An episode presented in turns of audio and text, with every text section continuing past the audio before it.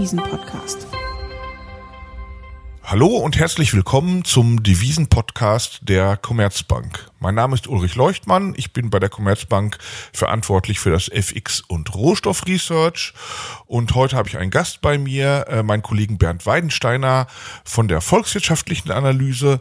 Und wir beide möchten uns heute über China, über die Konjunkturentwicklung in China unterhalten und natürlich auch über den äh, Wechselkurs des Remimbi. Hallo Bernd. Hallo, einen schönen guten Tag an alle Zuhörer. Bernd, wir haben ja in der Phase zu Beginn von Corona eine deutliche Aufwertung des Remimbi gesehen. Und wir haben immer auf der Devisenseite erklärt, ja, diese deutliche Aufwertung des Remimbi, die kommt halt daher, dass wir halt so einen deutlichen Exportboom in China erlebt haben. Ja, also die Exporte haben deutlich angezogen während dieser ganzen Corona-Pandemie-Phase. Und das war für uns immer der wesentliche Grund dafür, dass auch ein stärkerer Remimbi zunächst einmal gerechtfertigt war. So, das ist jetzt das, was durch ist. Dich würde ich gerne mal fragen, woher kommt denn dieser Exportboom und wie geht es mit dem weiter? Ja gut, die Exporte gegenwärtig wachsen ungefähr mit 20 Prozent gegen Vorjahr, was eine sehr, sehr hohe Wachstumsrate für eine Wirtschaft der Größe Chinas ist. Im Hintergrund steht natürlich die weltweite Entwicklung, dass unmittelbar nach der Corona-Krise sich Nachfrage von Dienstleistungen hin zu Waren verschoben hat. Also alles, was man in Container packen kann und über den Pazifik verschiffen kann, wurde sehr, sehr stark nachgefragt, sowohl in den USA, wo es besonders augenscheinlich war, die USA sind ja nach wie vor der entscheidende Exportmarkt für China. Aber auch in anderen Ländern, in Europa, in Asien, äh, hat sich der Binnenkonsum in Richtung Güternachfrage verschoben. Schlicht deswegen, weil viele Dienstleistungen bei den Abnehmerländern chinesischer Waren beschränkt waren. Also Tourismus fand nicht mehr statt. Man konnte keine Flugreisen mehr tätigen. Kinos, Restaurants waren zu und da hat man eben Waren gekauft. Und der wichtigste Anbieter auf der Welt dieser Waren ist natürlich nach wie vor China. Es war daher kein Wunder, äh, dass also die chinesische Exportindustrie auf allen Zylindern feuerte und sehr, sehr hohe Exportzuwächse erzielen konnte. Das ist natürlich der Blick in die Vergangenheit und Uli wird sicherlich gleich fragen, wie es dann weitergeht. Stimmt's, Uli? Ja, genau. Also Corona ist jetzt nicht vorbei, aber sagen wir mal so, in den westlichen Ländern, in Europa und in Nordamerika haben wir ja doch eine Situation, wo die ökonomischen Folgen von Corona jetzt so langsam nachlassen. Und korrigiere mich, wenn ich das äh, falsch sehe, aber ich habe halt auch den Eindruck, dass das Verhalten der Konsumenten sich dann wieder eher normalisieren könnte. Also ich fahre wieder in Urlaub, Bernd. Ich weiß nicht, du vielleicht auch. Und deshalb ist halt die Frage, geht das dann wieder zurück? Also werden wir jetzt das Volumen der chinesischen Exporte rückläufig erwarten müssen?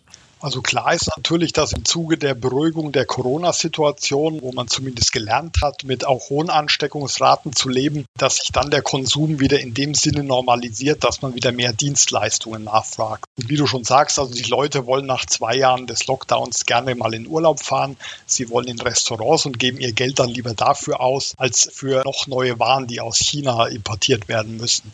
Also insofern ist dann mittelfristig eine Verlangsamung des Exportwachstums zu erwarten. Bei verschiedenen amerikanischen Seehäfen merkt man schon, dass die Staus etwas nachlassen. Liegt natürlich auch daran, dass vielleicht das starke Geschäft um die Jahreswende sich jetzt beruhigt hat. Aber da kann man natürlich in den nächsten Monaten und Quartalen eine Normalisierung rechnen und an zumindest deutlich niedrigere Zuwachsraten bei den chinesischen Exportdaten aber immer noch Zuwachsraten. Also man muss jetzt nicht annehmen, dass die Exporte Chinas einbrechen? Also zumindest kurzfristig gibt es dafür noch keine Anzeichen. Die Nachfrage ist eben nach wie vor relativ robust, ist zwar nicht mehr angestiegen mit denselben Raten, das war aber auch nicht zu erwarten. Längerfristig kann man sicherlich vielleicht auch mal merklich schwächere Exportzahlen erwarten. Das hängt aber dann auch sehr stark von der weltwirtschaftlichen Entwicklung ab. Also ob die sehr gute Konjunkturentwicklung, äh, die wir bisher in den USA oder in Europa hatte, so weitergeht. Äh, wenn es da natürlich auch zu einer Beruhigung kommt, wird es das auch auf die chinesischen Exportzahlen Zahlen sich auswirken. Und dann kann man unter Umständen natürlich auch mal wieder Monate sehen, wo es gegen Vorjahr ein Minus dasteht. Also wir diskutieren ja auch den Fall, käme vielleicht eine Rezession in Europa oder weltweit aufgrund der hohen Energiepreise. Wenn sowas käme, dann müsste man schon damit rechnen, dass auch die Exporte Chinas deutlich zurückgehen. Verstehe ich dich richtig? Ja, da müsste man schon damit rechnen. Also man hat ja das mehrfach gesehen in den letzten Jahren. Also beispielsweise 2015, 16, was ja kein Corona-Jahr war. Da waren die chinesischen Exporte gegen Vorjahr auch mal mit knapp minus 10, 15 Prozent im Minus. Also das, das kann schon passieren, wenn sich die weltweite Nachfrage beruhigt oder wenn es eben Sondersituationen gibt, wie beispielsweise damals die Zölle des Herrn Trump auf chinesische Warenströme. Da kann man natürlich auch wieder mal schlechtere Zahlen erwarten wie du schon sagst, also die Wirtschaftsaussichten sind vielleicht nicht mehr ganz so glänzend, was natürlich auch zum Teil mit dem gegenwärtigen Krieg Russlands gegen die Ukraine zu tun hat, was eben zu sehr starken Kostensteigerungen bei Rohstoff- und Energiewaren führt, die eben Kaufkraft für andere Verwendungen abziehen. Und da kann man natürlich dann mit etwas schlechterer Entwicklung der weltweiten Nachfrage rechnen, was dann natürlich auch den chinesischen Export negativ beeinflussen wird. Okay, für mich von der Devisenseite schließe ich aus dem, was du sagst, zweierlei. Erstens, ich fühle mich sehr wohl mit unserer Prognose, dass die derzeitige Remimbi-Stärke so langsam abbröckelt, weil halt dieser Exportboom zumindest ausläuft. Und der andere Punkt, den ich daraus schließe, ist, dass der Remimbi eigentlich weiterhin eine sehr zyklische Währung ist. Also wenn es mit der Weltkonjunktur gut läuft, dann wird auch der Remimbi wahrscheinlich zu den Outperformern gehören. Wenn es mit der Weltkonjunktur schlecht läuft, ist der Remimbi wahrscheinlich eine der Währungen, die am meisten leiden. Das wäre das, was ich aus dem schließe, was du sagst. Und bist du damit einverstanden? Als Nicht-FX-Analyst? Ja, sicherlich. Also das hört sich jedenfalls für mich als Laien ja sehr plausibel an, muss ich zugeben. Natürlich ist es so, dass China eine äh, mittlerweile doch schon relativ entwickelte Wirtschaft ist, die nicht nur am Export klebt, sondern da werden binnenwirtschaftliche Nachfragetreiber natürlich auch immer wichtiger. Vermutlich möchtest du auch mal über diesen Bereich diskutieren, dass man eben nicht nur die externen Treiber für das chinesische Wachstum sich anschaut, sondern vielleicht auch mal die Binnenkonjunktur ins Auge fasst. Ja, genau, weil unsere Idee ist halt langfristig kommt es natürlich auch darauf an für eine Währung, was denn die Potenzialwachstumsraten sind. Und da haben wir ja vor Corona schon gesehen, die gingen immer so peu à peu zurück. Also diese Jahre zweistelliger Wachstumsraten sind lange vorbei. Aber vor Corona war es dann immer noch so roundabout sechs Prozent, mit dem die chinesische Wirtschaft gewachsen ist. Dann Corona, da ging es natürlich wild hin und her, aber jetzt sind wir so bei vier Prozent. Das ist ja doch deutlich weniger als 2019. Da würde mich halt interessieren, ist das etwas, was sozusagen darauf zurückzuführen ist, dass wir hier noch so ein Ausschwingen von Corona haben im chinesischen Wachstum? Oder müssen wir auch in Zukunft mit Wachstumsraten rechnen, die so niedrig sind oder vielleicht noch niedriger? Ja gut, vier Prozent, äh, wie es momentan die Wachstumsraten hergeben, sind natürlich auch der chinesischen Regierung und der kommunistischen Partei zu wenig. Also die Planung für dieses Jahr sehen eigentlich äh, Wachstumsraten von 5,5 Prozent vor also was jetzigen Standpunkt doch ein relativ ambitioniertes Ziel ist. Wenn man mal das große Bild sich vor Augen hält, also je reicher ein Land durchschnittlich wird, desto schwieriger wird es natürlich, hohe Wachstumsraten zu generieren. Dass also im langfristigen Vergleich das Wirtschaftswachstum in China nachlässt, also das wurde schon sehr lange erwartet und das kann man auch schon seit einigen Jahren beobachten. Also dass natürlich vielleicht für den Geschmack der Staatsführung da zu schnell geht mit der Beruhigung, das mag auch sein. Der allgemeine Trend, der lässt sich aber kaum ändern. Also die Wachstumsraten in China werden peu à peu nachlassen.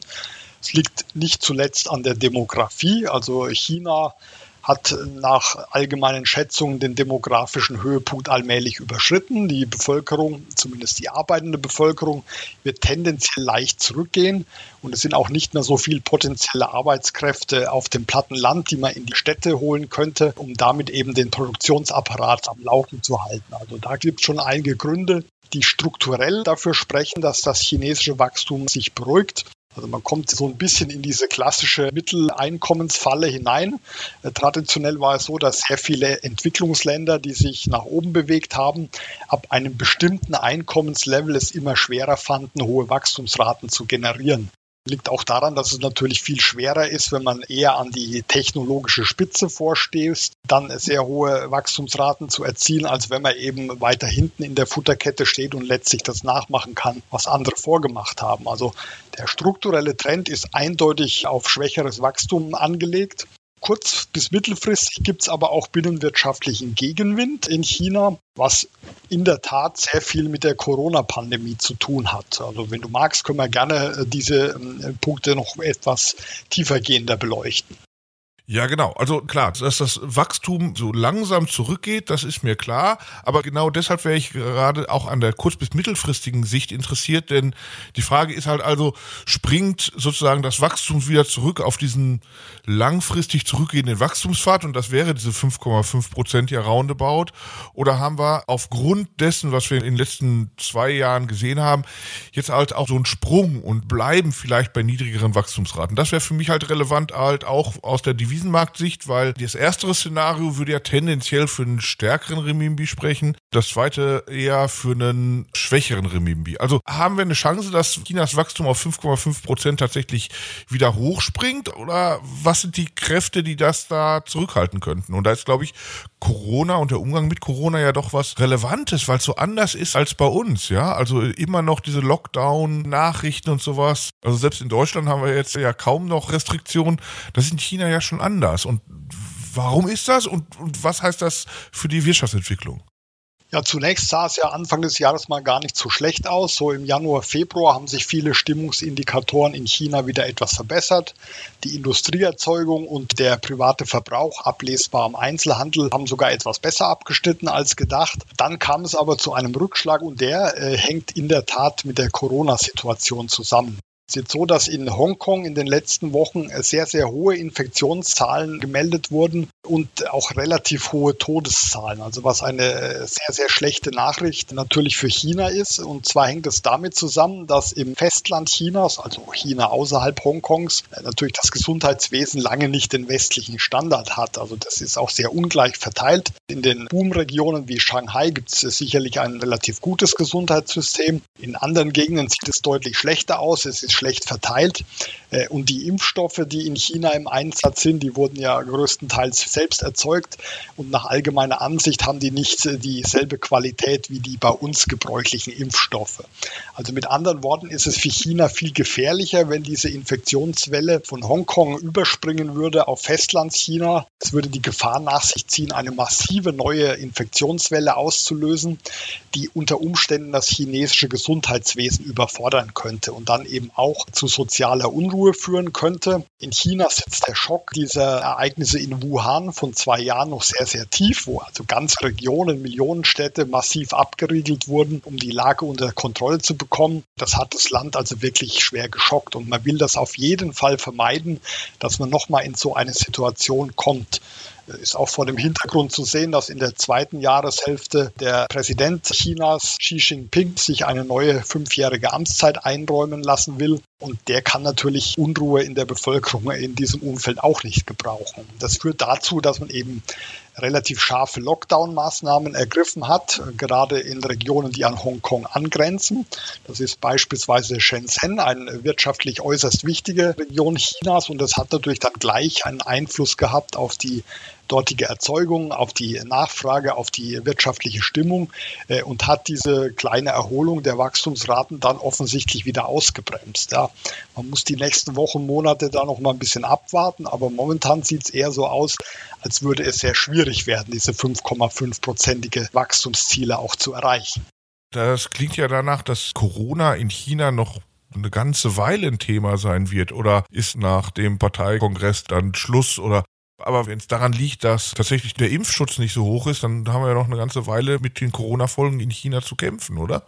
Ja, die Gefahr besteht auf jeden Fall. Und ein bisschen ist der Erfolg des dortigen Systems ja auch an die Erfolge bei der Eindämmung und Bekämpfung der Corona-Pandemie gekoppelt worden. Also es wurde von der dortigen Staats- und Parteiführung ja auch explizit so genannt, dass man im Vergleich zu vielen westlichen Ländern da sehr erfolgreich unterwegs war. Und diesen Erfolg will man sich dann auch aus Imagegründen wohl nicht kaputt machen lassen. Ja, und es ist zwar zu erwarten, dass die Maßnahmen äh, teilweise etwas entschärft werden. Man versucht jetzt es auch so zu regeln, dass die wirtschaftlichen Einflüsse nicht mehr ganz so heftig sind. Aber im Vergleich zu vielen Ländern im Westen werden die Einschränkungen in China wohl auf absehbare Zeit wohl härter vor sich gehen und wirtschaftlich wohl stärkere Auswirkungen haben ehrlich gesagt, auch das bestärkt mich, was du gerade erzählst, in der Annahme, dass wir eher einen schwächeren Remimbi bekommen in nächster Zeit. Weil wenn absehbar bleibt, dass Corona noch so lange ein Thema ist, damit halt auch absehbar wird, dass diese 5,5 Prozent Wachstum vielleicht eher die Obergrenze sind und das Risiko eher ist, dass es niedriger ausfallen könnte, dann spricht halt auch das meines Erachtens dafür, dass wir eher tendenziell ein Abrückeln der gegenwärtigen Renminbi-Stärke haben. Also auch darin hast du mich bestärkt in unserer Prognose der Renminbi-Wechselkurse. Und ja, ich glaube, das Risiko zumindest ist auf jeden Fall in Richtung eher schwächerer Renminbi, gegeben das, was du uns hier erzählt hast. Ja, also danke Bernd dafür, dass du uns hier geholfen hast mit der Sicht auf China, die doch natürlich, weil die fundamentalen Faktoren gerade für den Renminbi doch sehr relevant sind, unsere Sichtweise zum Wechselkurs des Renminbi gegenüber Dollar und Euro bekräftigt haben. Ja, Uli, war mir wie immer ein Vergnügen und ich bedanke mich auch für die Aufmerksamkeit. Ja, und meine Damen und Herren, wenn Ihnen unser Podcast gefallen hat, dann abonnieren Sie uns doch auf den gängigen Plattformen Spotify, Deezer, iTunes etc. Ansonsten Feedback, Kommentare, Kritik immer gerne. Unsere Kontaktadresse finden Sie in den Show Notes. Und ich freue mich, Sie auch nächste Woche wieder begrüßen zu können mit unserem nächsten Devisen-Podcast der Commerzbank. Vielen Dank.